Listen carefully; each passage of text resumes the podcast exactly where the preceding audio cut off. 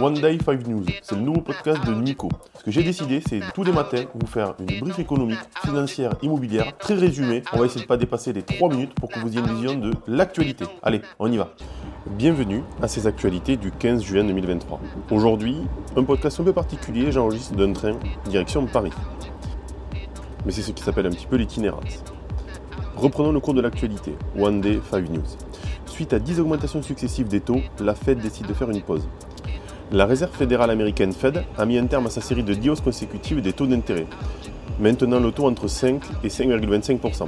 Cependant, le président de la Fed, Jérôme Powell, a insisté sur le fait que l'institution n'a pas abandonné son projet de resserrer la politique monétaire pour contenir l'inflation. Toutefois, la plupart des membres du comité de politique monétaire prévoient encore deux hausses des taux d'ici fin 2023. Wall Street a initialement réagi négativement aux déclarations de Powell, mais s'est rétabli en fin de séance. Wall Street clôture de façon hétérogène suite aux annonces de la Fed. La bourse de New York a clôturé mercredi en ordre dispersé.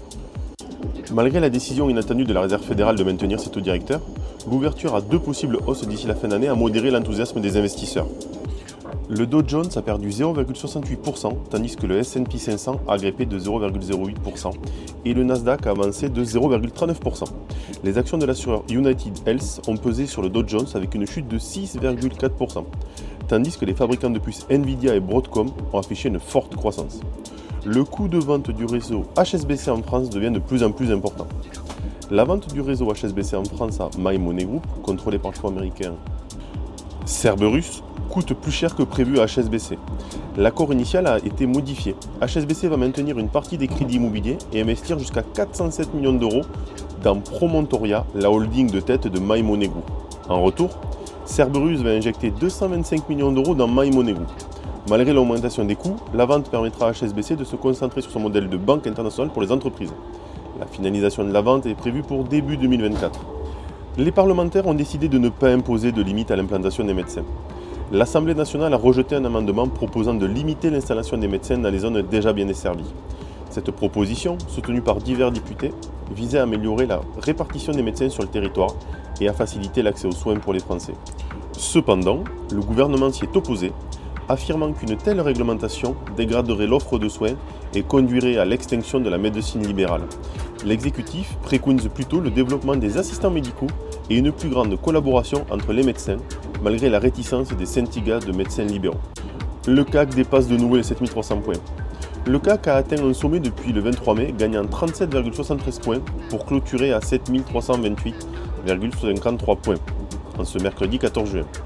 La performance du marché s'inscrit dans une semaine dense, marquée par l'intentisme envers la politique monétaire de la Fed. Celle-ci pourrait faire une pause dans la hausse des taux. Et on l'a vu dans le premier article, elle l'a fait cette pause. Par ailleurs, le marché réagit également aux autres banques centrales, dont la BCE et la Banque du Japon, qui doivent également statuer sur la politique monétaire. Sur le front des valeurs, le géant des hydrocarbures Total Energy a clôturé en baisse, tandis que le groupe Casino a bondi suite à une manifestation d'intérêt préliminaire pour un renforcement de ses fonds propres. Allez, on part sur l'analyse. La BCE se réunit aujourd'hui pour déterminer sa politique monétaire future, avec les marchés anticipant une hausse des taux en réponse à l'inflation. Malgré une baisse de l'inflation depuis le pic de 10,6% en octobre, celle-ci reste supérieure à l'objectif de 2% de la BCE. Cinq points clés seront scrutés par les investisseurs. L'ampleur de la hausse des taux, les perspectives pour l'inflation, le moment où la BCE marquera une pause dans les augmentations de taux, comment se poursuivra la réduction du bilan de la BCE et si la BCE sera influencée par l'édition de la Réserve fédérale américaine. Malgré la récession récente dans la zone euro, les marchés s'attendent à une politique monétaire restrictive prolongée. Allez, j'espère que c'était intéressant, que ça vous a plu. Désolé pour le bruit de fond parce que je suis dans un train. Je vous souhaite une bonne journée à tous. Au revoir.